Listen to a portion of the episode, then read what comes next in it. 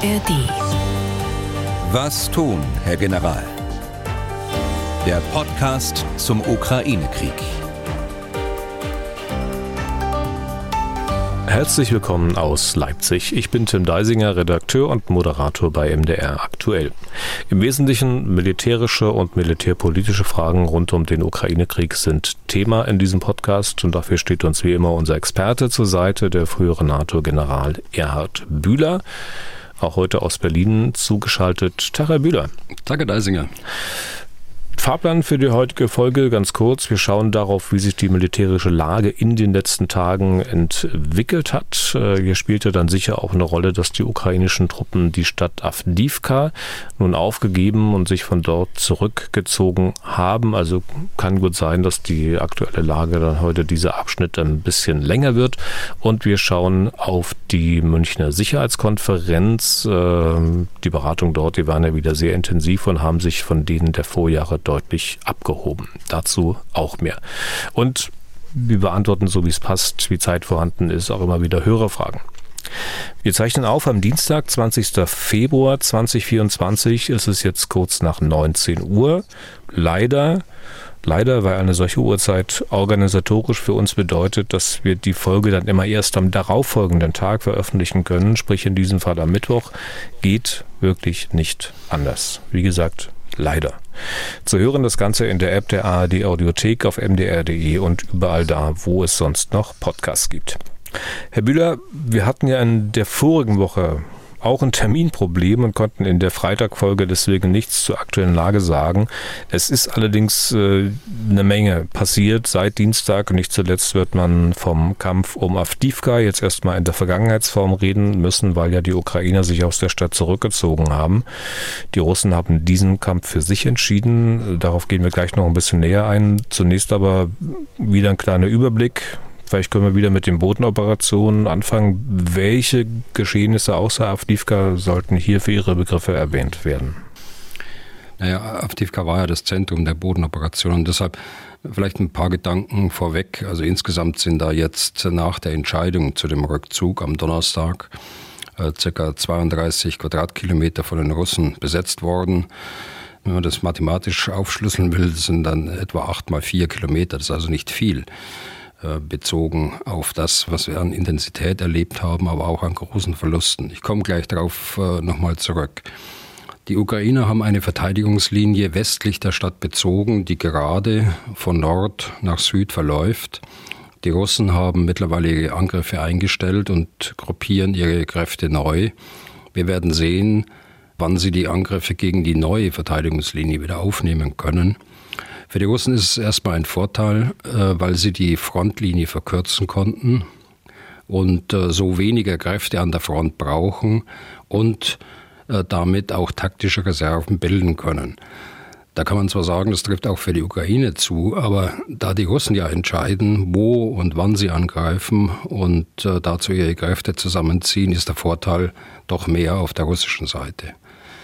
Daneben äh, gibt es die aktuellen Brennpunkte bei Robotynje. Das ist das, was ich äh, sonst immer westliche Angriffsachse der Ukraine genannt habe.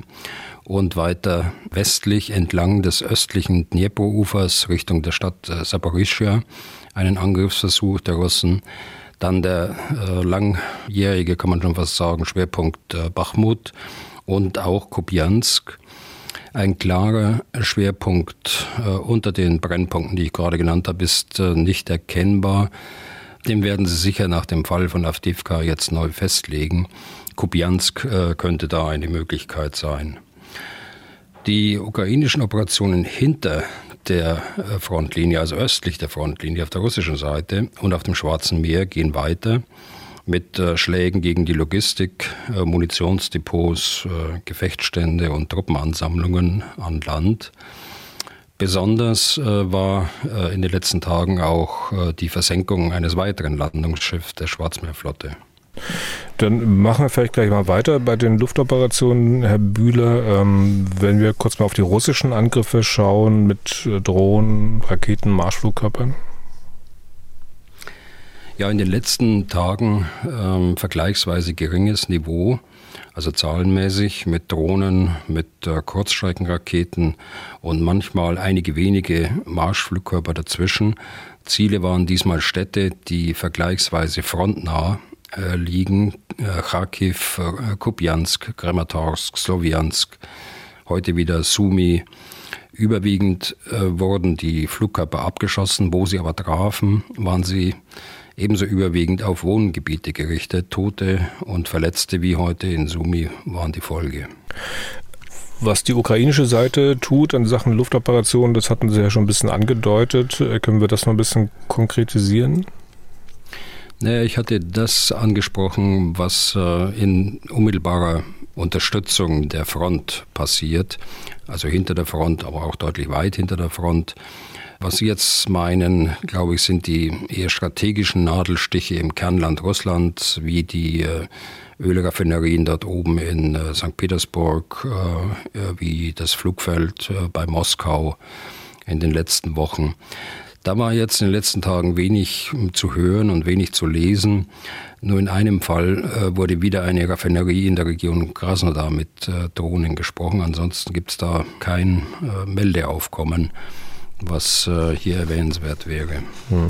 Aber vielleicht mal zwischengefragt äh, dazu, ähm, ist mit Herrn Kiesewetter irgendwas durchgegangen, Herr Bühler? Also Roderich Kiesewetter, CDU, Außenpolitiker, hm. Oberst AD der Bundeswehr. Er ist ja seit langem schon als jemand bekannt, der ziemlich viel politischen Druck macht, die Ukraine stärker militärisch zu unterstützen. Klingt fast selbstredend, dass auch eher der ich nenne sie mal Taurus-Fraktion angehört. Also schon seit jeher ein Mann deutlicher Worte. Allerdings war er vor kurzem mal so deutlich, dass da vielleicht doch einige erschrocken waren. Wir können da mal ganz kurz reinhören. Das Übel des Ganzen ist Putin und sein verbrecherischer Angriffskrieg. Deswegen muss Russland gezeigt werden, dass sie so nicht weiter vorgehen können. Russland muss das Existenzrecht seiner Nachbarn anerkennen. Der Krieg muss nach Russland getragen werden. Russische Militäreinrichtungen und Hauptquartiere müssen zerstört werden. Wir müssen alles tun, dass die Ukraine in die Lage versetzt wird, nicht nur Ölraffinerien in Russland zu zerstören, sondern Ministerien, Kommandoposten, Gefechtsstände. Es wird an der Zeit, dass die russische Bevölkerung begreift, dass sie einen Diktator hat, der die Zukunft Russlands opfert der die Zukunft der russischen Jugend, auch der ethnischen Minderheiten opfert. Dass dies ein Land ist, das im Grunde genommen den Krieg in die Welt trägt, statt eine Friedensmacht zu werden. Sagt also Roderich Kiesewetter äh, in einem Interview mit der Deutschen Welle. Zunächst mal, Herr Bühler, hören Sie da einen Unterschied zum, wie gesagt, ohnehin recht deutlichen Kiesewetter, den wir sonst erleben? Also äh, lassen wir erstmal was zur Person sagen. Ich kenne den Abgeordneten Kiesewetter seit vielen Jahren. Ich glaube, ich habe das schon mal gesagt hier im Podcast, schon aus unserer gemeinsamen aktiven äh, Zeit in der Bundeswehr. Er war ja Oberst im Generalstabsdienst, bevor er in den Deutschen Bundestag gewählt worden ist. Er ist ein ausgesprochen äh, besonnener, engagierter, äh, in allen, auch militärischen Fragen natürlich, überaus sachkundiger Außen- und Sicherheitspolitiker. So schätze ich ihn ein und äh, so schätze ich ihn auch. Dann zu den Umständen, das war natürlich ein, ein Live-Interview, was er da geführt hat. Äh, das war ein Live-Interview aus Kiew, der Straßenlärm im Hintergrund, so dass er laut sprechen musste. Die Leitung war schlecht äh, und er kam einfach nur so, äh, ja, so staccato-mäßig rüber. Er war in Kiew mehrere Tage gewesen, hat viele Politiker, Vertreter von Hilfsorganisationen und Vertreter der Zivilgesellschaft getroffen. Kiew ist in diesen Tagen mit Raketen angegriffen worden. Es gab Tote und Verletzte und vor diesem Hintergrund äh, dieser Kriegseindrücke äh, muss man sicher auch seine Aussagen sehen. Aber jenseits der beiden Bemerkungen vorab zu Ihrer Frage, ich kann da keinen Unterschied zu seiner bisherigen mhm. Positionierung als Unterstützer erkennen. Naja, ich, Sie haben ihn besonnen genannt. Ne? Und nun, der Krieg muss nach Russland getragen werden, damit die russische Bevölkerung dieses und jenes begreift, dass sie versteht, dass Putin ein Diktator ist und in diese Richtung. Da ist ja der Grund, den Krieg nach Russland tragen zu wollen, doch schon ein bisschen anderer als nur beispielsweise Dinge anzugreifen und vielleicht zu zerstören, die der Ukraine militärisch gefährlich werden können. Also er wiederholt ja die Forderung, dass militärische Ziele auch in Russland angegriffen werden können. Das ist ja richtig. Und äh, im Übrigen ist es auch völkerrechtlich äh, zulässig. Und es wird ja auch seit Monaten äh, nadelstichartig auch schon gemacht. Und mehr geben die Möglichkeiten der Ukraine gar nicht her und werden auch in Zukunft äh, nicht äh, mehr hergeben, weil sie sich konzentrieren werden müssen auf den operativen Schwerpunkt. Äh, zu dem kommen wir wahrscheinlich gleich noch, aber da kann ich keine Neuigkeit drin äh, entdecken, sondern das ist schon mehrfach gesagt worden, auch von anderen. Umso mehr ist es natürlich auch richtig, äh, was er sagt, äh, dass die andere Seite. Naja, aber die Begründung als Militär kann ich das nachvollziehen. Also wenn jemand sagt, okay, wir kriegen die Raketen immer von da auf den Kopf, also müssen wir den Gefechtsstand dort und dort und die Abschussrampen dort und dort zerstören. Er will aber die russische Bevölkerung davon überzeugen, dass Putin ein schlechter Mensch ist, dass sie einen schlechten Präsidenten haben. Das ist doch was sehr unterschiedliches. Nein, ich glaube, das gehört zusammen. Das ist erstmal der Angriff gegen militärische Ziele. Und so ein Angriff hat ja mehrere Effekte. Einmal äh, hoffentlich, dass äh, die Flugzeuge zerstört werden, die die Ukraine angreifen. Aber es hat eben auch den Nebeneffekt, dass die Bevölkerung dort äh, mitbekommt, dass die spezielle Operation eben nicht so läuft, äh, wie man es in den öffentlichen Medien in Russland ebenso hört, sondern eben so läuft, dass die Ukraine auch zurückschlägt und dass äh, Ziele angegriffen werden, die äh, 700, 800 Kilometer von der Ukraine hm. entfernt sind. Ich musste mir das im Vorfeld ja auch zweimal anhören, mindestens, weil ich es nicht ganz sicher war, ob äh, Kiesewetter vielleicht gesagt hat, also wir müssen dieses und jenes zerstören. Hat er nicht so gesagt, aber es hatte doch äh, irgendwie den Duktus. Und immerhin will er ja die Ukraine in die Lage versetzen, dass sie es kann. Also, äh, wenn er es äh, so nicht gesagt hat, äh, dann sollten wir es auch hier nicht erwähnen, schon um zu vermeiden, dass jemand aus irgendwelchen Gründen nicht genau zuhört und dann den falschen Eindruck mitnimmt. Aber wenn Sie es äh, erwähnen wollen, um zu unterstreichen, dass es eben nicht so ist, wie es einer verstehen könnte, wenn er nicht genau zuhören kann, dann bin ich wieder ganz bei Ihnen. In jedem Fall lohnt sich es dann nachzuschauen, in welchem Kontext er es gesagt hat. Also der erste Satz ist ja, die Alternative, wenn die Ukraine es nicht schaffen würde, wäre furchtbar. Ich glaube, das hatten Sie in dem Mitschnitt jetzt nicht drin äh, von der Deutschen Welle. Ich habe das nachgelesen auf, auf, der Website. Ja, kann ich nur sagen, da hat er vollkommen recht. Wenn die Ukraine es nicht äh, schaffen würde, wäre es furchtbar und noch schlimmer, als die Situation jetzt ist. Zweitens, Millionen Ukrainerinnen und Ukrainer würden das Land verlassen, sie würden den Zusammenhalt der europäischen Staaten gefährden. Ja, richtig, das muss man nüchtern so sehen, die Gefahr besteht real. Und äh, es gibt Experten, die von 10 Millionen bis 20 Millionen äh, Flüchtlingen sprechen. Das ist ein Exodus oder es wäre ein Exodus aus der Ukraine.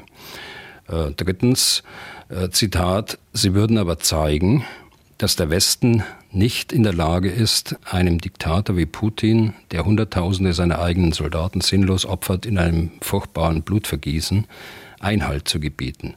Ja, das wäre auch äh, richtig vollkommen richtig. Und es zeigt dann Putin, dass der Westen eben nicht geschlossen ist und der Westen eben nicht stark ist, trotz seiner wirtschaftlichen Stärke, seiner finanziellen Stärke, seines industriellen äh, Potenzials. Und äh, jede Schwäche, das haben wir nun auch äh, lernen müssen, jede, jede Schwäche, die wir ihm bieten, die nutzt Putin auch aus. Drittens, und jetzt mal beim Zitat. Das Übel des Ganzen ist Putin und sein verbrecherischer Angriffskrieg. Ja, können wir sagen, stimmt. Dieser Satz muss zweimal unterstrichen werden. Deshalb, Zitat geht weiter, deshalb muss Russland gezeigt werden, dass es so nicht weiter vorgehen kann. Russland muss das Existenzrecht seiner Nachbarn anerkennen. Der Krieg muss nach Russland getragen werden. Russische Militäreinrichtungen und Hauptquartiere müssen zerstört werden. Wir müssen alles tun, dass die Ukraine in die Lage versetzt wird, nicht nur Ölraffinerien in Russland zu zerstören, sondern Ministerien, Kommandoposten, Gefechtsstände. Ja, kann ich nur sagen. Und das äh, passiert nicht äh, morgen, sondern das passiert schon seit Wochen und schon seit Monaten, dass äh, hier Angriffe in das Kernland Russlands hineingetragen werden, aber im Rahmen der Möglichkeiten der Ukraine, der begrenzten Möglichkeiten und auch mit begrenztem militärischen Erfolg, weil die, die Sprengkraft, die Weite der Flugkörper fliegt oder die Drohne, das sind ja meistens Drohnen, äh, desto geringer ist auch die Zuladung an Sprengstoff und deshalb äh, ist auch die Wirkung vergleichsweise gering bin gleich fertig mit Herrn Kiesewetter, Herr Bühler, ähm, und hoffe, dass Sie sich nicht genötigt sehen, äh, Herrn Kiesewetter nochmal ausführlich zu zitieren. Er, er, hat von, er hat von Ministerien gesprochen, na, ne, die zerstört werden müssten. Könnte mir auch vorstellen, dass da einer aufhorcht und sagt, ne, stopp mal, arbeiten denn in Ministerien nicht vornehmlich Zivilisten, also Bundesverteidigungsministerium, das sind ja nun weiß Gott auch nicht nur Militärs. Nein, das sind nicht nur Militärs, aber sehr viele Militärs. Es war in der Vergangenheit, äh, als das Ministerium noch 3000 war, hatten wir immer so zwischen 1000 und 1500, also 40 bis 50 äh, Prozent äh, militärisches und das andere war ziviles äh, Personal. Aber nochmal, ich lese jetzt das Zitat nicht nochmal vor. Er hat von Ministerien im Kontext von Militäreinrichtungen und Hauptquartieren gesprochen. Er meint also militärisch relevante Ziele und dazu gehört natürlich auch ein Verteidigungsministerium und der zugehörige Generalstab äh, im russischen System. Und große Preisfrage noch als Abschluss dazu.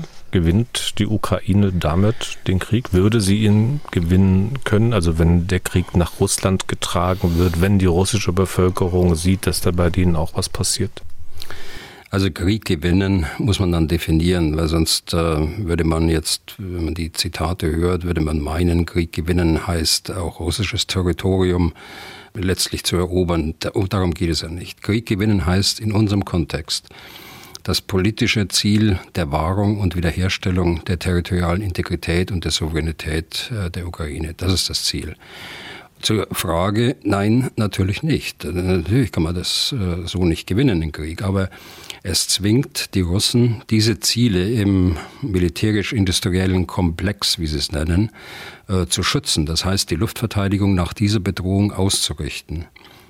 Darüber hinaus sind ja, wenn auch nur wenige, aber doch erfolgreiche Angriffe auf Rüstungsbetriebe und äh, Ölraffinerien durchgeführt worden die, wenn auch äh, nur zu vorübergehendem Ausfall von Produktionskapazitäten geführt haben. Angriffe auf Militärflugplätze haben äh, dazu geführt, dass Kampfflugzeuge weiter nach Osten verlegt wurden, dass deshalb äh, längere Wege äh, in Kauf genommen werden müssen, wenn man Richtung Ukraine fliegen will. Und darüber hinaus, und das ist auch richtig, und das habe ich gesagt, als äh, Nebeneffekt praktisch des Ganzen bekommt die russische Bevölkerung das mit. Aber äh, nochmal, es ist auch richtig, dass man da äh, den Krieg nicht gewinnen kann, so wie ich das Ziel gerade äh, definiert habe.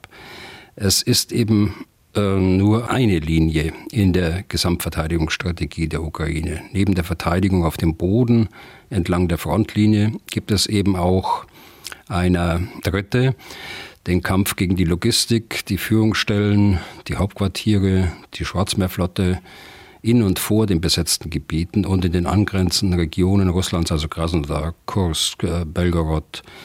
Und äh, hier auf dieser, auf dieser dritten Linie, da muss auch der Schwerpunkt liegen, um äh, den russischen Besatzungsarmeen in militärischer Hinsicht äh, die Grundlagen zu entziehen. Okay. Das war ja auch nur mal ein kleiner Exkurs in Sachen Roderich-Giesewetter. Wir sind ja eigentlich noch bei der aktuellen Lage.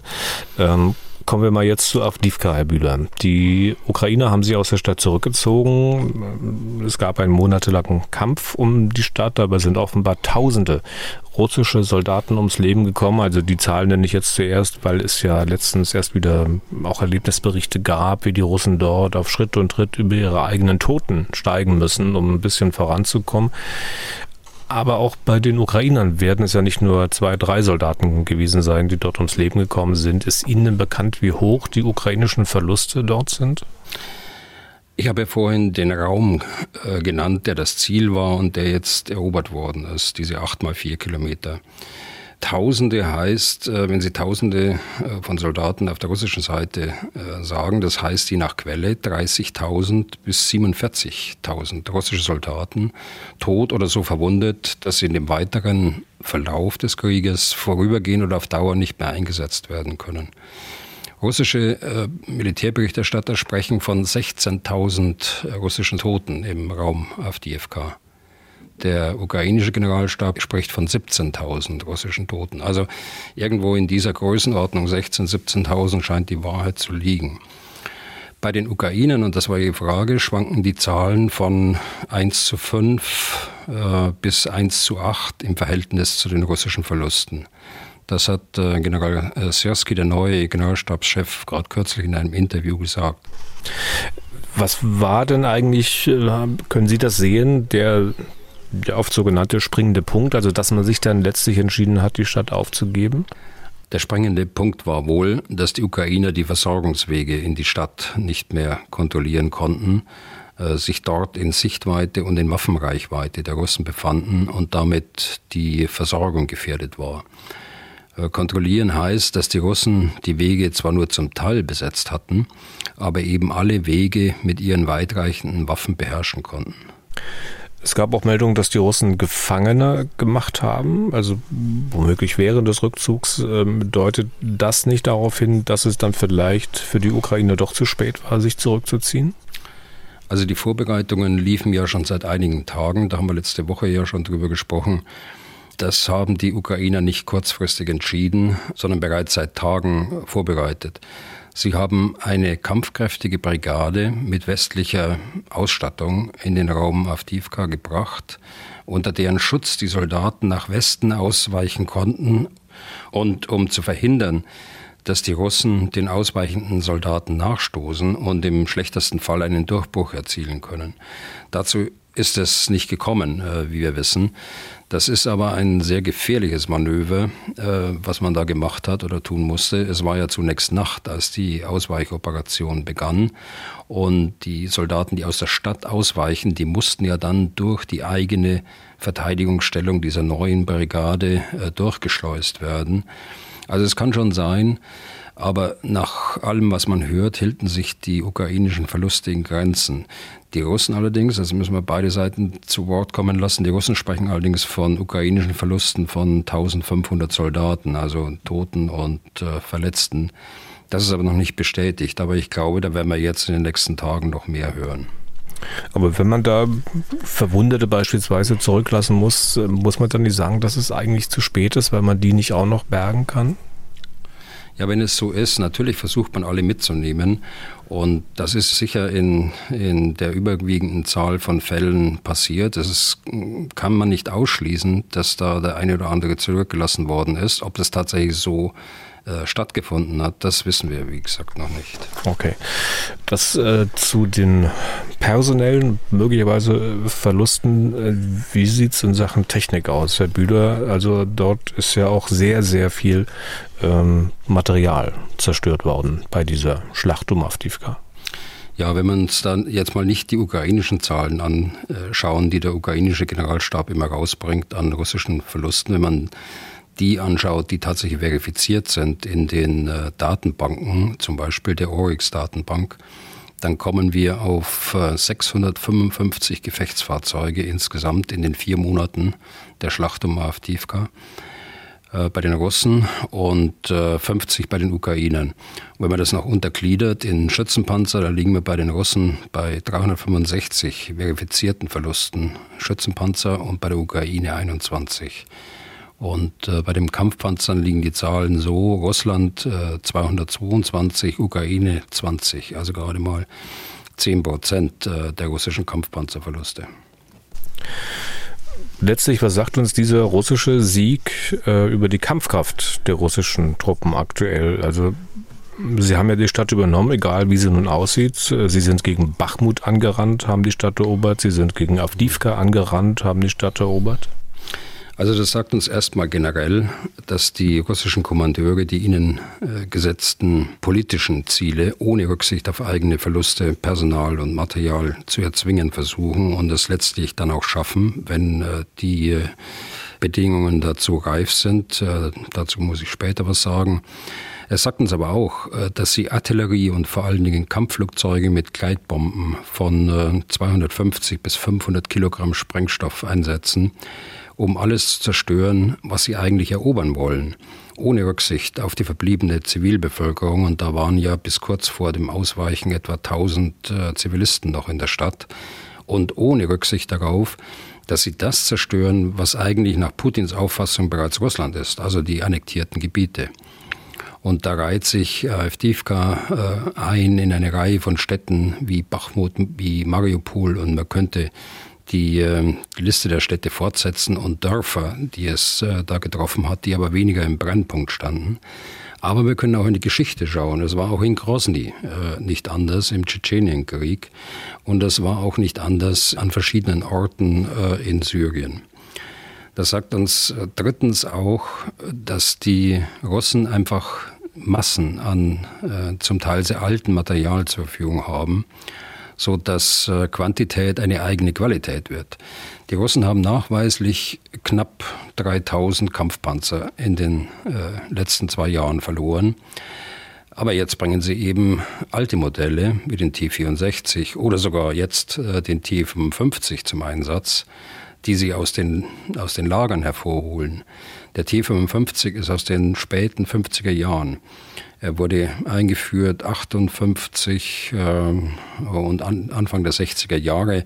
Er wurde zum ersten Mal in Deutschland äh, bei den Sowjets beim Bau der deutschen Mauer gesehen. Also so alt ist das Ding. Das ist älter als das älteste Leopard-Modell, das aber gar nicht mehr in Gebrauch ist. Aber selbst mit diesem alten Material kann man Städte erobern. Ja, ich sage ja, äh, da wird dann Quantität zu einer neuen Qualität. Mhm. Das spielt keine Rolle, ob das modernes Gerät ist oder, oder sehr altes. Und was sagt uns äh, dieser Sieg der russischen Truppen über die Stärken und Schwächen der ukrainischen Armee? Die größten Schwächen bei den Ukrainern lagen zuletzt bei der Artillerie. Infolge Munitionsmangel waren sie nicht mehr in der Lage, die russische Artillerie niederzuhalten und auch durch sofortiges Gegenfeuer wirksam äh, zu bekämpfen. Zuletzt sollen die Ukrainer Artilleristen als Infanteristen eingesetzt haben, weil sie für das Personal kein Material, keine, sprich keine Artilleriemunition mehr hatten. Eine Zeit lang haben sie noch versucht, äh, die fehlende Artillerie durch Drohnen zu ersetzen, aber Drohnen sind eben kein Ersatz aufgrund der Sprengkraft alleine. Und äh, die Russen holen gerade bei Drohnen und der Drohnenabwehr selbst sehr stark auf. Das bringt uns äh, zur dritten Schwäche der Ukraine, die Fähigkeit, russische Drohnen wirksam zu bekämpfen. Zuerst insbesondere durch den elektronischen Kampf, also Störsignale, die feindliche Drohnen ablenken und zum Absturz äh, bringen können. Und die nächste Schwäche hängt ebenso mit der Abwehr von Bedrohungen aus der Luft zusammen. Jetzt meine ich aber die Abwehr der Kampfbomber mit ihren Gleitbomben, die sie äh, bis äh, zu 70 Kilometern vor dem Ziel an der Front ausklinken und deshalb kaum zu bekämpfen sind. Jedenfalls nicht mit den an der Front verfügbaren Flugabwehrwaffen. Die fehlende Flugabwehr hatte zur Folge, dass die Russen zuletzt 80 von diesen schweren Bomben auf die Kleinstadt abgeworfen haben. Und das Ergebnis kann man auf den Bildern der völlig zerstörten Stadt sehen. Und sie sieht aus wie Bachmut, äh, wie Mariupol, wie Grozny. Und ähm, ich hatte ja nach Stärken und Schwächen der Ukraine gefragt. Jetzt ah, ja. haben wir die mhm. Schwächen gehabt. Ähm, wie sieht es mit den Stärken aus? Also die Ukraine hatten eine kampfkräftige, mit westlichem Material ausgestattete Brigade verfügbar, das das Herauslösen der Truppenteile unterstützen konnte. Ohne diese Brigade wäre es nicht gegangen und das wäre im Chaos geendet. Stärke war sicher auch, dass die Führung in dieser Krisensituation einer solchen Ausweichoperation unter Feinddruck intakt blieb. Stärke war sicher auch, dass man sich zu diesem militärisch notwendigen und sinnvollen Manöver entschlossen hat, obwohl man dadurch den Russen einen Propagandaerfolg äh, verschaffte an einem Tag, an dem sich die sicherheitspolitische Elite aus aller Welt in München versammelte. Das war sicher keine einfache Entscheidung, die die politische und militärische Führung der Ukraine da zu treffen hatte. Und kann man das jetzt schon mal ein bisschen zusammenbinden? Äh, kann man jetzt schon, ich sag mal, Lehren formulieren, die man aus dem Verlauf und dem Ausgang dieser Schlacht ziehen muss? Also erstmal die Lehren vielleicht äh, für uns aus zwei Jahren Krieg. Also man kann jetzt sagen, wir waren eigentlich meist zu spät dran mit den Entscheidungen, äh, mit der Umsetzung. Denken wir nur an die Kampfpanzer, Schützenpanzer, Kampfflugzeuge, weitreichende Abstandswaffen. Wir haben ja da im Podcast bereits im Sommer 2022 äh, gesprochen. Wir haben gesprochen von einer verpassten Chance. Äh, und das ist 2023 und jetzt in Avdivka eingetreten. Das muss man so hart sagen. Ähm, das sollte uns in Zukunft nicht wieder bei unserer Unterstützung der Ukraine passieren. Zweitens, die kurzfristigen Lehren liegen ja auf der Hand, äh, eigentlich wenn man sich die Schwächen der Ukraine ansieht, die ich gerade genannt habe. Also kontinuierliche Ausstattung der Ukraine mit gepanzerten Gefechtsfahrzeugen, mehr präzise Artillerie und Munition dazu, äh, bodengebundene Luftverteidigungssysteme und fliegende Plattformen, also Kampfflugzeuge mit weitreichenden Abstandswaffen zur Flugabwehr. Hier und in diesen beiden Punkten hat Deutschland ja eine große Verantwortung übernommen. Äh, Drohnen und äh, Drohnenabwehr, beides äh, sind unabdingbar für einen, einen solchen Kampf der Ukraine. Und wenn ich es mir dann langfristig äh, anschaue, ja, die Artillerie hat äh, wieder eine Bedeutung bekommen, die ihr abgesprochen worden ist in den Jahren der Auslandseinsätze. Wir alleine haben die Artillerie ja reduziert von, ich glaube, 89 äh, Artilleriebataillonen in der Bundeswehr im Kalten Krieg auf äh, vier oder fünf Bataillone, die letztlich noch übrig geblieben sind die jetzt verstärkt werden müssen. Langfristig muss man auch sagen, auch Kampfflugzeuge spielen weiter eine Rolle, nicht nur als, äh, als Bombenträger, sondern eben auch zum Schutz äh, der Bodentruppe mit weitreichenden Abstandswaffen zur äh, Flugabwehr. Und da könnte man sicher noch eine ganze Reihe von, von Lehren jetzt mit dranhängen, aber das ist alles noch so frisch. Ja. Und äh, der Ausschnitt äh, Avdivka, wissen Sie, das ist äh, nur ein kleiner taktischer Ausschnitt. Da muss man dann mehr von diesen Ausschnitten zusammennehmen, zusammenfassen, um dann zu äh, mehr allgemeingültigen Aussagen zu kommen. Über die Zerstörung der Stadt hatten wir gesprochen. Äh, dazu eine Frage vielleicht, die uns Markus Diller geschickt hat. Ich lese mal kurz vor. Avdivka ist nun nach langem Kampf gefallen und von den Russen eingenommen worden. Die Videos, die ich aus der Stadt sehe, geben mir den Eindruck, dass da kein Stein mehr auf dem anderen steht. Warum? Opfert Putin 30.000 Mann, um am Ende einen Trümmerhaufen sein eigen zu nennen. Sollte man die Stadt nicht viel stärker umgehen, da sonst von dem Land nur nicht mehr viel übrig bleibt, das man zu besetzen sucht. Zitat Ende. Nun ist es bei der Stadt natürlich zu spät, aber es wird ja wohl nicht die letzte Stadt sein, die die Russen erobern wollen. Hm. Bei dieser Frage erinnere ich eine Diskussion, die wir ganz am Anfang dieses Podcasts gehabt haben, Herr Deisinger, Sie werden sich auch erinnern. Da hat uns ein Zuhörer geschrieben, der es anders sieht als äh, hier unser Herr Diller. Äh, der sagt, warum verteidigen Sie eigentlich die Städte? Äh, wenn Sie die Städte nicht verteidigen, dann werden sie auch nicht zerstört. Also das äh, war seine Auffassung damals. Äh, die kann ich natürlich nicht teilen. Hier wählt Putin ja das Ziel, die Stadt äh, zu zerstören. Das ist die Taktik der Russen. So gehen sie vor. Ich hatte vorher das äh, auch mit Tschetschenien und auch mit, äh, mit Syrien begründet. Das ist eine lange Strategie. Äh, das ist eine Strategie, die sie seit langem so fahren und die sie so gewohnt sind. Das machen sie so. Ich stimme Herrn Diller zu. Es ist wesentlich sinnvoller und das wäre ja auch immer mein Ansatz, das eben nicht zu tun, immer, immer den direkten Weg zu suchen. Man muss indirekt vorgehen. Es nutzt nichts, äh, durch die Wand gehen zu wollen, mit dem Kopf durch die Wand, so wie man so sagt, wenn nebendran äh, eine Tür offen steht. Und selbst wenn die Tür irgendwie verdeckt ist, äh, da muss man sie eben suchen, die Tür, und dadurch vermeiden, dass man in ein solches Gefecht überhaupt hineinkommt. Okay, diesen Abschnitt der Bühne zur aktuellen Lage, das sind wir immer noch, sind dort schon zum sind da ziemlich lang bei diesem Punkt. Vielleicht mal noch zwei Sätze zur russischen Schwarzmeerflotte. Sie hatten es am Anfang schon angedeutet. Äh, zum einen, was deren Bestand an Schiffen betrifft, der ist ja wieder geschrumpft. Die Ukrainer haben wohl wieder ein großes Landungsschiff versenkt, die Cäsar Kunikov. Das letzte Schiff dieser Größe war ja die Novocherkassk, die man so um die Weihnachtszeit im Hafen von Feodosia angegriffen und zerstört hat. Diese Raketenkorvette Ivanovets, die man Anfang des Monats versenkt hat, ist ja nur halb so groß. Ja, aber die Ivanovets waren ebenso wichtig oder vielleicht sogar wichtiger, weil sie eben mit Raketen bewaffnet war und äh, die Ukraine unmittelbar bedroht hat. Aber am vergangenen Mittwoch, äh, also am 14.02., da traf es südlich der Krim eben diese Cäsar Kunikov, das fünfte Landungsschiff, das die Ukraine versenkt oder so schwer beschädigt hat, dass es auf absehbare Zeit nicht mehr genutzt werden kann.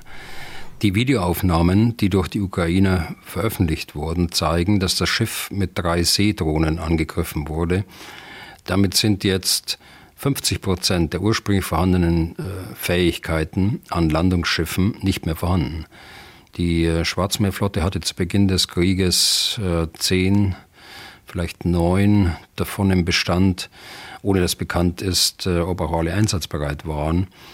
Die, das ist ein, ein herber Rückschlag erneut für die Schwarzmeerflotte und vor allen Dingen für die Versorgung der russischen Besatzungstruppen auf der Krim und in der Südukraine.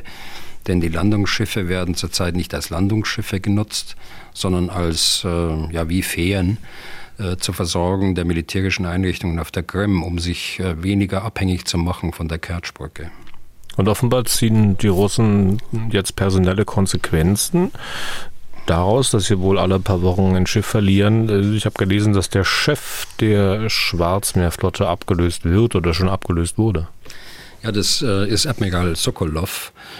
Ähm, er soll bei einem Angriff mit ukrainischen Marschflugkörpern, also Storm Shadows aus Großbritannien, auf das Hauptquartier der Schwarzmeerflotte getötet worden sein. Das war schon im September. Später war er in einem Video zu sehen bei einer Besprechung mit anderen Admiralen und Generalen äh, zusammen mit Verteidigungsminister äh, Shoigu.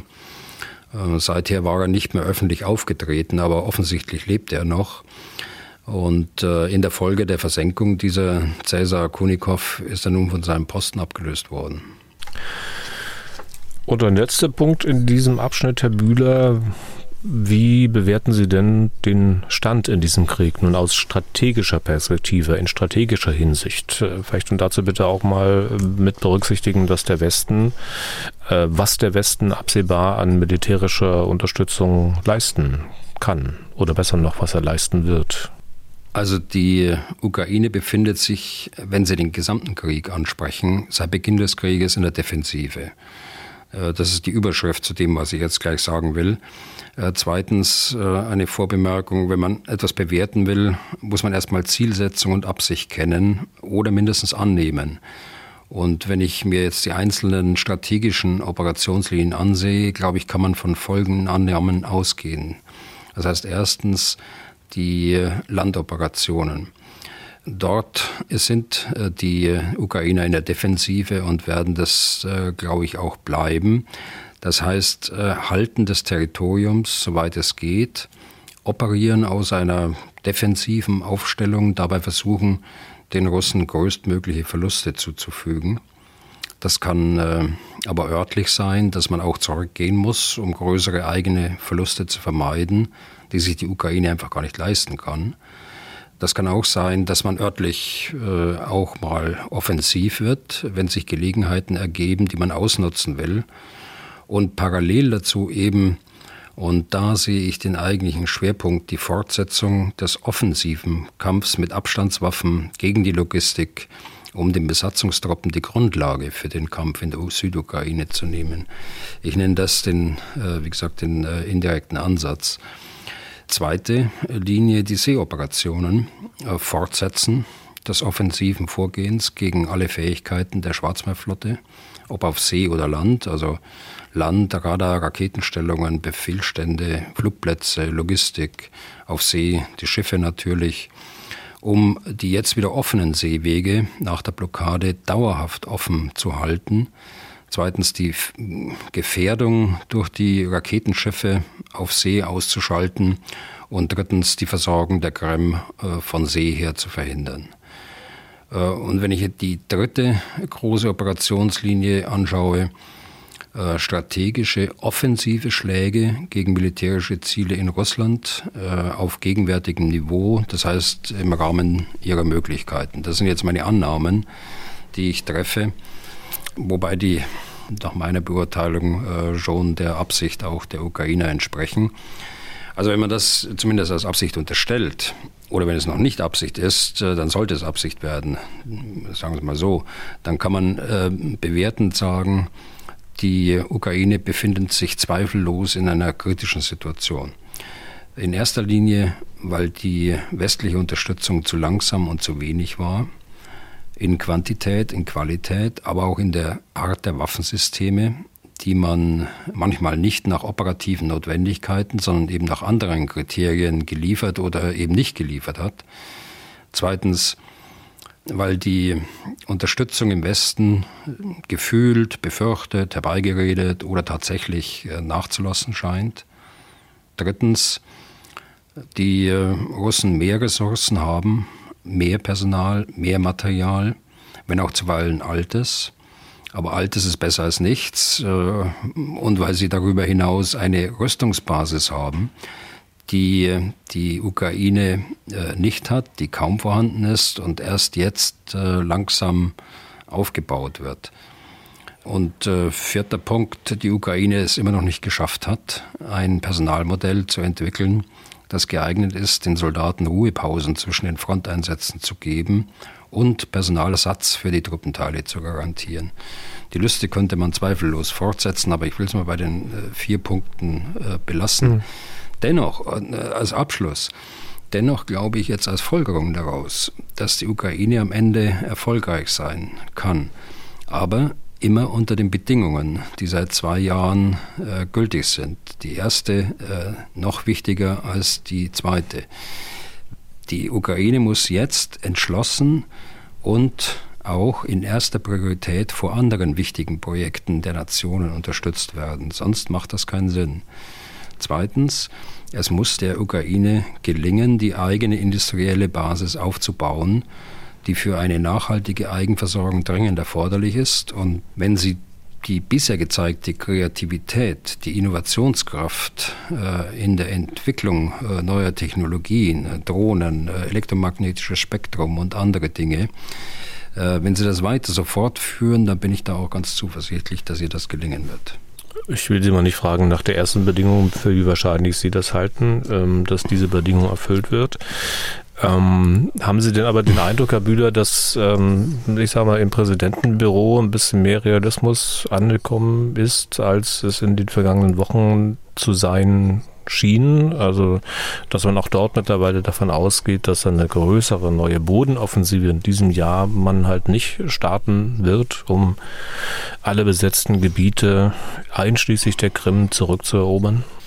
Also die Realität hat ähm, sicher den einen oder anderen dort im Stab äh, des Präsidenten ein bisschen eingeholt, äh, auch in seinem Wunschdenken. Äh, das, da haben Sie ohne, ohne Zweifel einen Punkt die Frage nach der Offensive. Ich meine, ich habe ja gerade äh, auseinanderdividiert, dass äh, die Ukraine sich in der Defensive befindet und äh, es immer nur Teiloffensiven gibt. Es gibt nicht die eine Großoffensive. Und bei Landoperationen habe ich gesagt, dass es zweifellos möglich ist, irgendwo dass irgendwo die Bedingungen da sind, dass man mal offensiv werden kann. Aber grundsätzlich sehe ich auch bei Landoperationen die Ukraine in diesem Jahr in der Defensive. Okay, dann machen wir mal einen Punkt unter dieses Thema. Blick nach München jetzt. Am vergangenen Wochenende, Herr Bühler, hat die Münchner Sicherheitskonferenz stattgefunden. Ich nehme an, Sie haben versucht, davon so viel mitzubekommen, wie es nur irgend geht. Sie waren ja früher selbst dabei, äh, können vielleicht auch ein bisschen vergleichen, was hat sich da geändert? Mutmaßlich so einiges, denn in einer so angespannten Zeit, also könnte ich mir zumindest vorstellen, ist auch dort alles andere als entspannt. Ne? Ja, das stimmt. Also es stimmt auch, dass ich, äh, ich war 17 Mal bei der Münchner Sicherheitskonferenz in den letzten Jahren in unterschiedlichen Verwendungen, aber seit meiner Pensionierung äh, 2020 war ich nicht mehr dort. Ich glaube, da müssen jetzt auch Jüngere ran. Und äh, Jüngere gibt es, das kann man sehen. Die äh, Münchner Sicherheitskonferenz ist über die Jahre schon, nicht erst seit, äh, seit letztem Jahr, immer größer geworden. Sie ist immer äh, weiblicher geworden, jünger geworden auch. Äh, sie befasst sich äh, umfassend mit dem dem erweiterten Sicherheitsbegriff Also nicht nur ausschließlich mit militärischer Sicherheit, sondern auch mit Entwicklungszusammenarbeit, mit äh, äh, Energiesicherheit, mit Klimasicherheit, mit äh, Sicherheit im Gesundheitswesen, Cybersicherheit, äh, innere Sicherheit. Also ganz äh, umfassend. Und äh, das ist nochmal einen Schritt weiter gegangen in dieser äh, Sicherheitskonferenz. Es ist dann schon so, wenn man nicht selbst dabei ist, äh, dass es ein bisschen äh, unstrukturiert erstmal aussieht, was, weil man sieht ja nur das, was in der, in der Haupthalle stattfindet. Aber äh, in der Haupthalle, das ist der Ballsaal des Hotels Bayerischer Hof, da finden ja nur die großen äh, Diskussionen statt und großen Vorträge oder sagen wir großen Vorträge mit einigen Rücksprachen. Aber die eigentliche Arbeit findet äh, so in Seminarform, in Panel-Diskussionen, also Podiumsdiskussionen in Nebenräumen statt. Wesentlich mehr, als man so sieht. Also wer da interessiert ist, auf der Website der Münchner Sicherheitskonferenz, da kann man das gesamte Programm nachlesen und man kann auch die die Veranstaltungen nachhören und nachsehen auf Video, die aufgenommen worden sind. Äh, das sind aber längst nicht alle, die dort stattfinden. Was würden Sie als wichtige Ergebnisse dieser Konferenz festhalten wollen? Also ich kann jetzt nur von denen sprechen, äh, die mich jetzt interessiert haben an diesem Gesamtspektrum. Das heißt, interessiert haben mich viele, aber die, äh, die jetzt mich auch im Rahmen dieses Podcasts natürlich umtreiben. Und da muss ich schon sagen, auch durch die Betroffenheit, äh, durch das Eingangsstatement äh, von Frau äh, Nawalnaja nach dem Tod ihres Mannes. Das war der, am Freitagnachmittag ihr kurzes Statement dort. Und dann der Fall von AfDFK. Das hat schon eine gewisse hm, bedrückte Stimmung, jetzt nach Aussagen auch von Teilnehmern, die mir das gesagt haben auf den Fluren und in unterschiedlichen äh, äh, Seminarräumen dort äh, gesorgt. Aber was ich rausgehört habe, äh, ist äh, schon ein klares äh, Bekenntnis zur NATO auf der einen Seite. Eine klare Festlegung, dass auch die Europäische Union mehr für die Verteidigung tun soll, in dem Sinne, dass sie den äh, europäischen Pfeiler der NATO verstärkt, dass sie keine Konkurrenzsituation ist auch wenn da der eine oder andere andere Meinung ist, glaube ich, kann man das festhalten.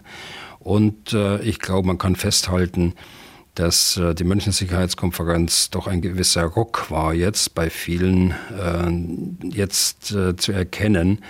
Wir laufen jetzt in eine kritische Phase rein, mindestens. Äh, wir sind in einer kritischen Lage, wie ich meine. Wir müssen uns jetzt entscheiden, äh, wollen wir unsere Ziele erreichen, die wir uns bisher gesetzt haben, dann müssen wir mehr und konsequenter die Ukraine unterstützen. Und das ist, äh, denke ich, schon äh, bei vielen, äh, auch nach Aussage von, von echten Teilnehmern, dort angekommen. Und ich nehme mal als, als Beispiel auch äh, den Punkt äh, des, des tschechischen Präsidenten, einer von 50 Staatsoberhäuptern, die dort anwesend waren, der äh, im Vorfeld der Konferenz bereits organisiert hat, dass 800.000 Schuss Artilleriemunition bereitgestellt werden können aus Ländern, die er nicht genannt hat. Die kommen aus nicht-europäischen Ländern. Und sie könnten innerhalb von wenigen Wochen äh, in die Ukraine geschickt werden. Das sind so pragmatische Ansätze, bei denen jetzt nur noch die Finanzierung fehlt. Das kann die, äh, die Tschechische Republik nicht alleine stemmen, das ist verständlich. Aber das sind so pragmatische Ansätze, die es jetzt braucht, um schnell Hilfe zu leisten. Die es vor Wochen schon gebraucht hätte. Absolut. Ähm, es ist, spielt da dieses äh, auch deutsch-ukrainische Sicherheitsabkommen eine Rolle oder ist das ein Abkommen, ähm, das ja jetzt auch zeitgleich da mit der Konferenz so ein bisschen zusammenfällt, äh, ist das ein Abkommen, das eher in die Zukunft gerichtet ist? Das ist ein Abkommen, äh, das jetzt im Vorfeld der, der Münchner Sicherheitskonferenz erarbeitet und unterzeichnet worden ist. Die Franzosen haben das genauso gemacht. Ich hätte mir vorstellen können, dass man das gemeinsam unterzeichnet hätte als Signal in München beispielsweise. Ich kenne die Gründe nicht, äh, die dazu geführt haben, dass Zelensky erst in Berlin war, dann nach Paris gereist ist, um eine Unterschrift zu leisten und dann nach München gekommen ist. Aber sei es darum, dass äh, das Papier überhaupt entstanden ist, äh, so wie es geschrieben ist, ist, glaube ich, eine ganz große Leistung. der Menschen, die in Berlin und in Kiew da zusammengesessen sind und diese Vereinbarung zu Papier gebracht haben. Es ist eine Vereinbarung über 13 Seiten. Es ist im Internet verfügbar. Es geht auf die Initiative der G7-Staaten zurück beim letzten NATO-Gipfel. Insgesamt haben sich äh, 25 Nationen bereit erklärt, eine solche Vereinbarung mit der Ukraine abzuschließen. Das sind natürlich keine Sicherheitsgarantien, wie es sich die Ukraine für die Zeit nach dem Krieg wünscht. Da haben sie andere Ziele. Wir wissen, da haben sie ein NATO-Ziel. Aber die äh, Vereinbarung ist ein starkes äh, bilaterales politisches Signal für eine langjährige Unterstützung der Ukraine. Es ist aber eine Absichtserklärung, es ist kein Vertrag, was man hinter dem Begriff Abkommen vermuten könnte. Nein, es ist eine Absichtserklärung, völkerrechtlich nicht verbindlich, deren Finanzierung dann nochmal ausdrücklich unter dem Vorbehalt entsprechender Beschlüsse des Deutschen Bundestags gestellt ist. Es gilt für mindestens äh, zehn Jahre und kann dann verlängert werden. Auf der anderen Seite kann es von jeder Seite äh, jederzeit gekündigt werden. Also es zeigt schon, was ich vorher sagte, es ist ein politisches Signal, es eine Absichtserklärung, aber äh, dennoch ist es ein wichtiges Signal und gibt auch der, der Ukraine im Zusammenhang auch mit den anderen Sicherheitsvereinbarungen, mit den anderen Ländern, den Rückhalt, den langfristigen Rückhalt auch, den sie braucht. Über die 13 Seiten können wir natürlich heute ausführlich nicht reden, das schaffen wir zeitlich nicht. Äh, aber ganz kurz noch, äh, das erste, diese Abkommen war ja, glaube ich, das mit Großbritannien. Jetzt gibt es dieses mit Deutschland und dann gibt es ja auch eins mit Frankreich, hatten Sie ja auch angedeutet. Aber was sind denn diese Absichtserklärung, diese Abkommen tatsächlich wert? Also man unterschreibt ja nicht ein Abkommen und morgen schon hat die Ukraine neue Munition oder jemanden, der ihr dann tatsächlich militärisch zur Seite springen würde. Ja, das, das Abkommen, so wie ich das lese, hat eine kurzfristige, mittelfristige, langfristige Perspektive in unterschiedlichen Bereichen, äh, nicht nur im militärischen Bereich. Und ähm, es äh, zeigt im kurzfristigen Teil eben Dinge auf, die heute schon passieren, die schon im Rohr sind, äh, wie die Artilleristen sagen, die äh, auch morgen schon stattfinden können. Und äh, das ist ja sehr kurzfristig. Insofern äh, bleibe ich bei der Auffassung, äh, die, diese Vereinbarung ist tatsächlich gut. Äh, sie hilft der, der äh, Ukraine kurzfristig und auch langfristig. Aber man muss eben immer wissen, es ist nicht verbindlich, es ist eine Absichtserklärung und steht auch noch unter Vorbehalt des äh, Deutschen Bundestags. Aber es müssen ja alle Seiten auch die Kraft haben, ein solches Abkommen mit Leben zu erfüllen. Sehen Sie denn diese Kraft auf deutscher Seite tatsächlich? Ich meine, wenn wir uns Frankreichs aktuelle Unterstützung anschauen, dann darf man ja sicherlich auch fragen, ob da tatsächlich der Wille vorhanden ist, ein solches Abkommen mit Leben zu erfüllen.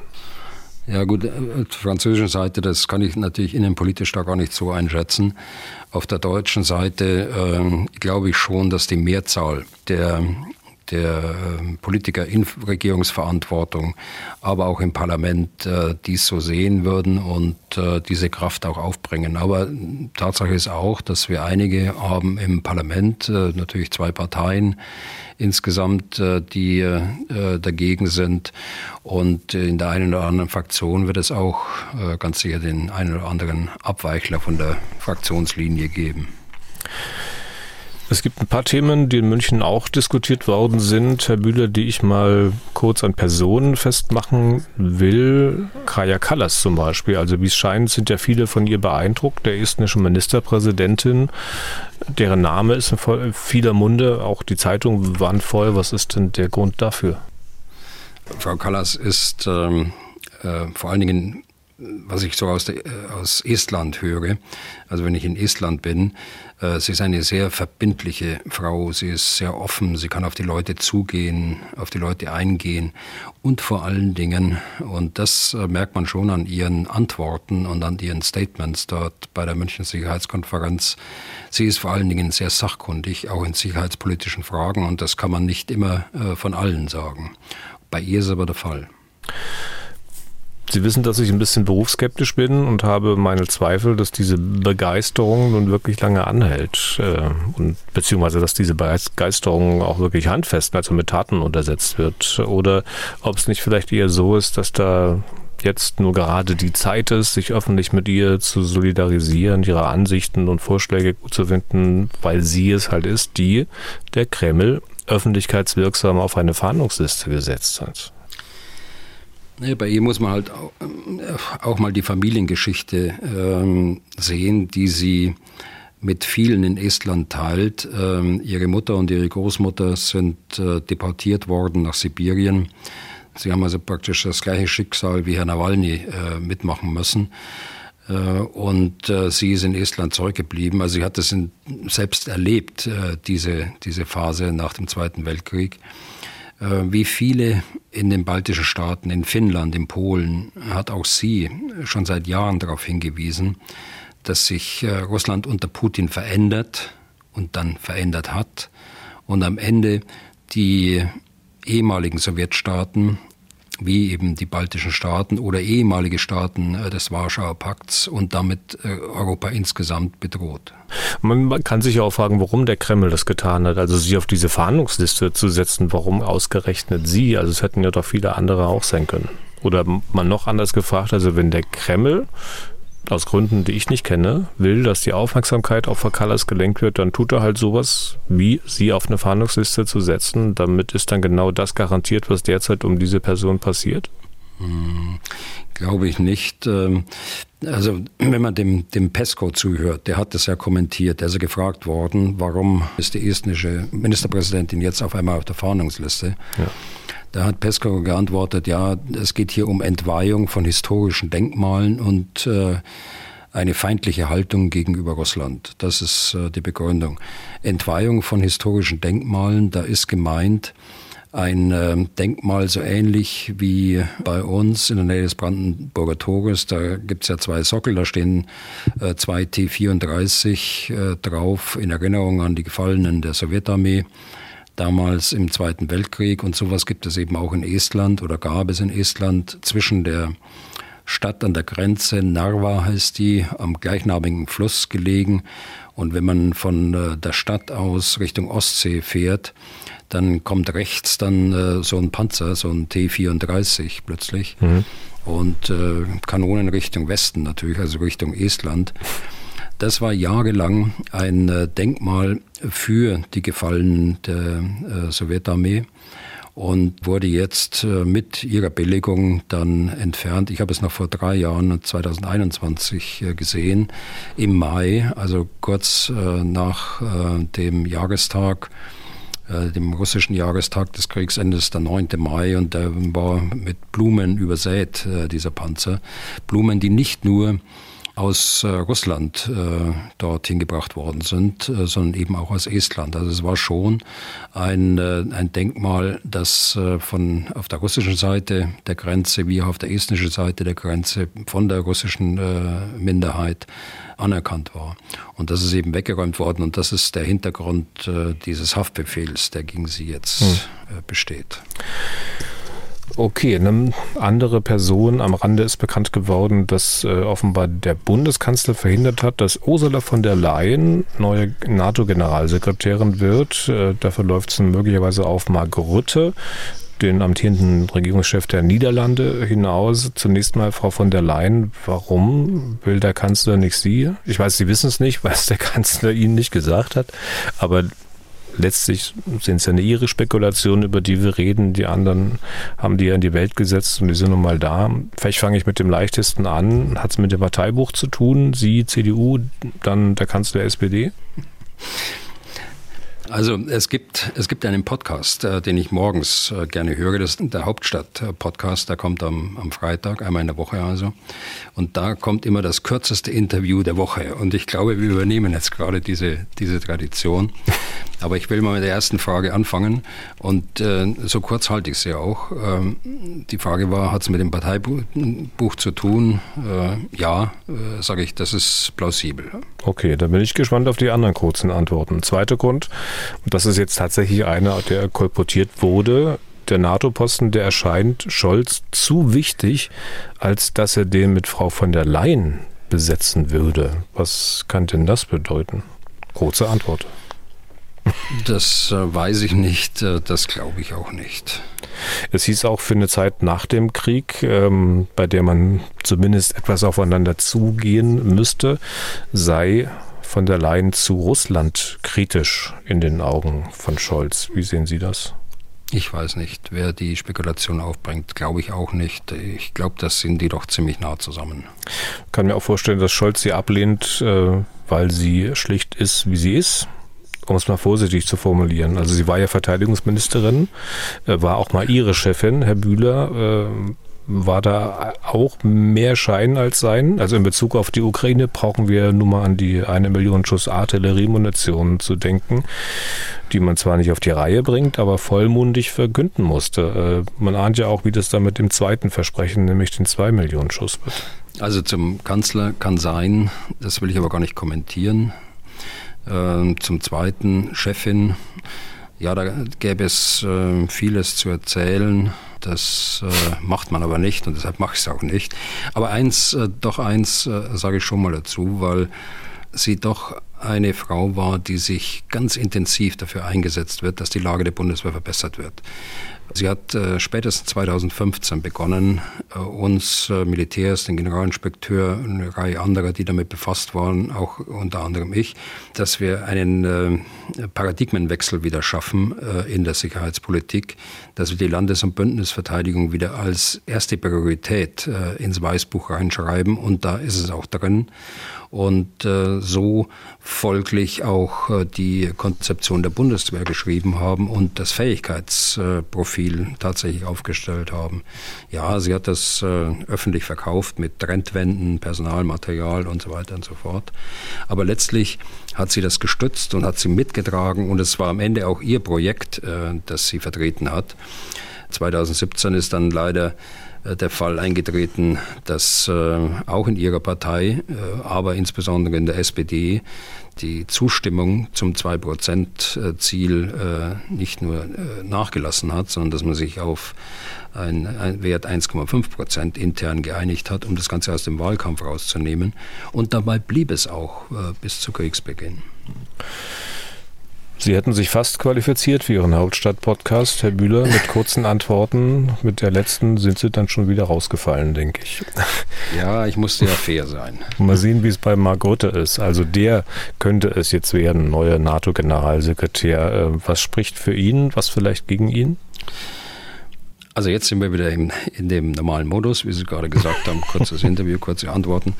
Aber äh, Ministerpräsident äh, Rütte ist ja langjährig Ministerpräsident seines Landes gewesen. Das äh, qualifiziert ihn auf jeden Fall. Und zweitens, und da muss man die speziellen politischen Gegebenheiten in den Niederlanden sehen. Dort gibt es ja eine Vielzahl von Parteien und äh, Regierungskoalitionen mit mehreren Parteien sind ja nichts Ungewöhnliches, äh, und zwar mehr als drei Parteien. Und auch die Regierungsaufstellung, das ist nicht ungewöhnlich, dass das äh, monatelang dauert. Und es gehört sehr viel ähm, Gefühl dazu, äh, Fähigkeit dazu, äh, Kompromisse zu finden und auch die Fähigkeit, unterschiedlichste Positionen zusammenzubringen. Und ich glaube, gerade diese Eigenschaft, äh, die braucht ein Generalsekretär. Sonst wird er getrieben von einzelnen Nationen. Er muss also versuchen, die 31, bald 32 Nationen immer wieder zusammenzubringen und dann auch zusammenzuhalten.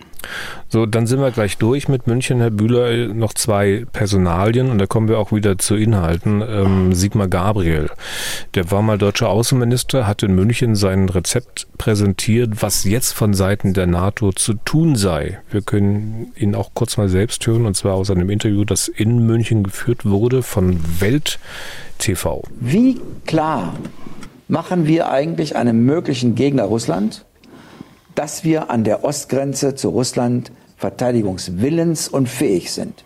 Und jetzt vergleichen Sie mal, was wir hatten als im, im alten Kalten Krieg entlang der innerdeutschen Grenze.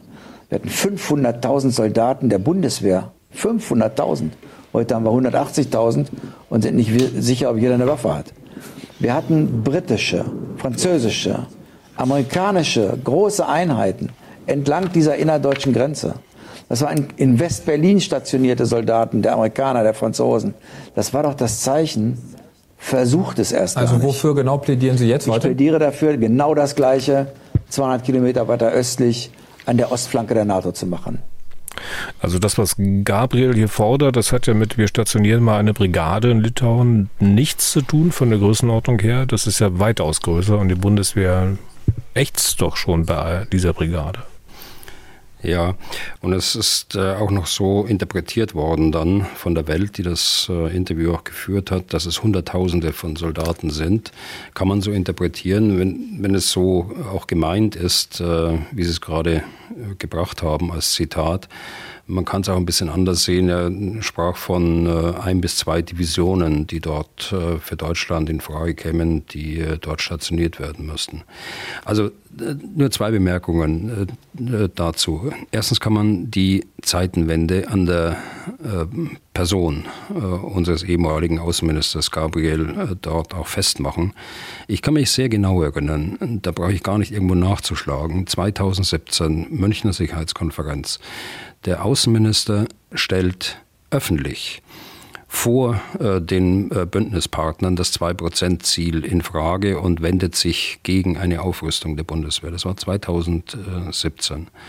Und jetzt äh, diese Aussage, dass man quasi wie im Kalten Krieg das äh, Kräftedispositiv entlang der äh, deutschen Grenze, der innerdeutschen Grenze damals nun äh, an, die, an die Ostgrenze des Bündnisses schiebt.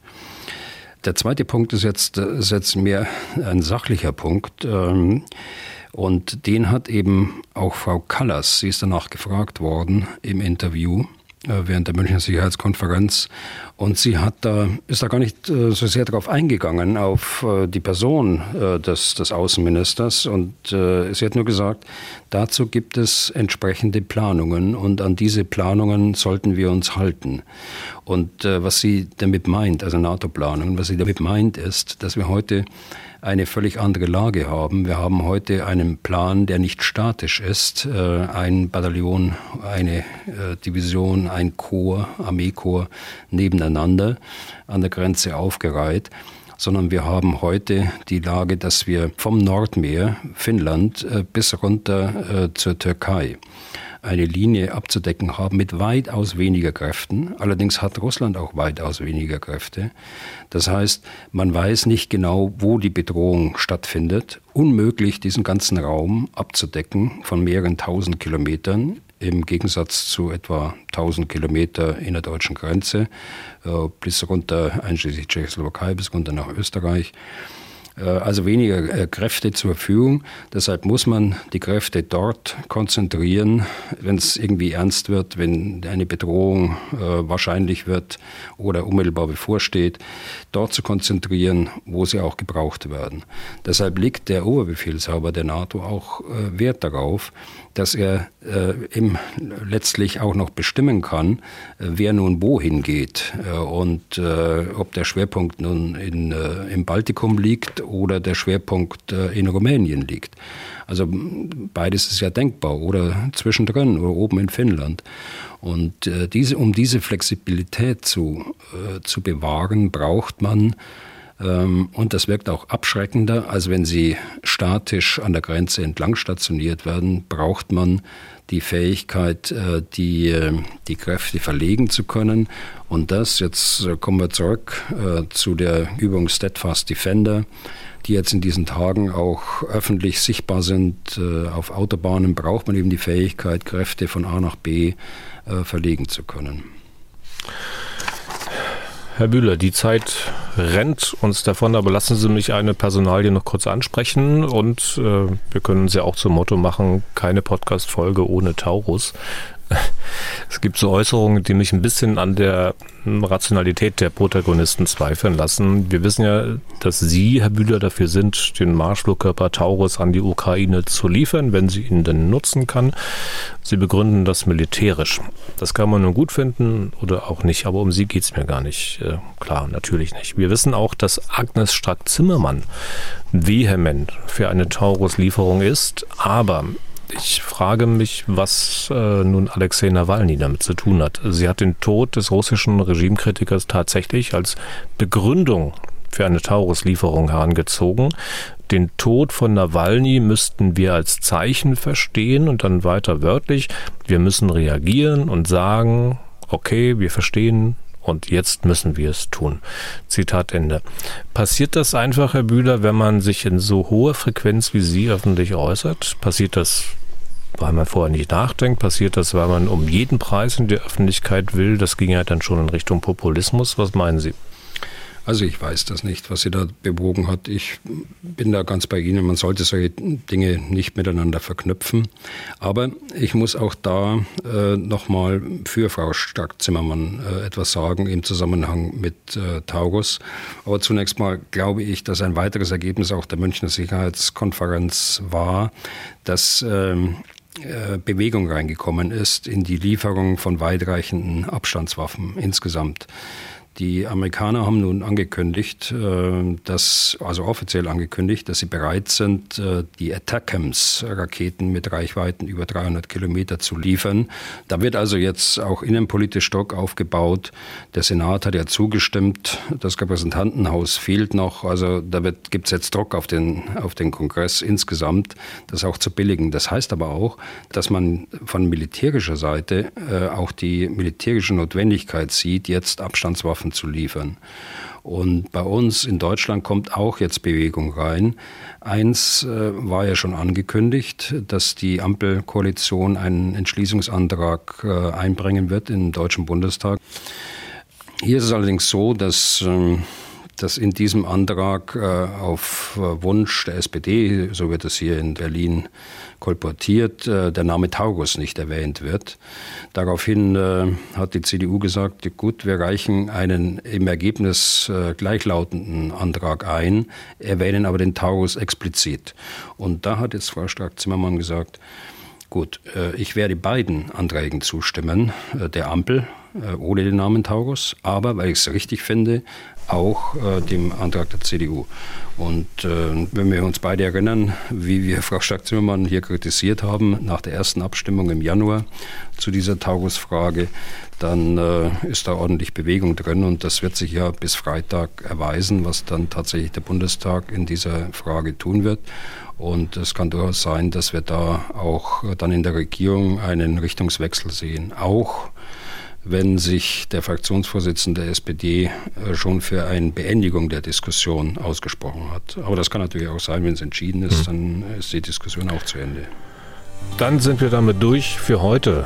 Vielen Dank fürs Interesse. Wenn Sie Fragen an Herrn Bühler haben, dann schreiben Sie an general.mdraktuell.de oder rufen Sie an unter 0800 637 3737. Herr Bühler, wir hören uns zur nächsten Folge am Freitag wieder. Bis dahin und vielen Dank für heute. Ja, gern geschehen. Dann bis Freitag. Was tun, Herr General? Der Podcast zum Ukraine-Krieg.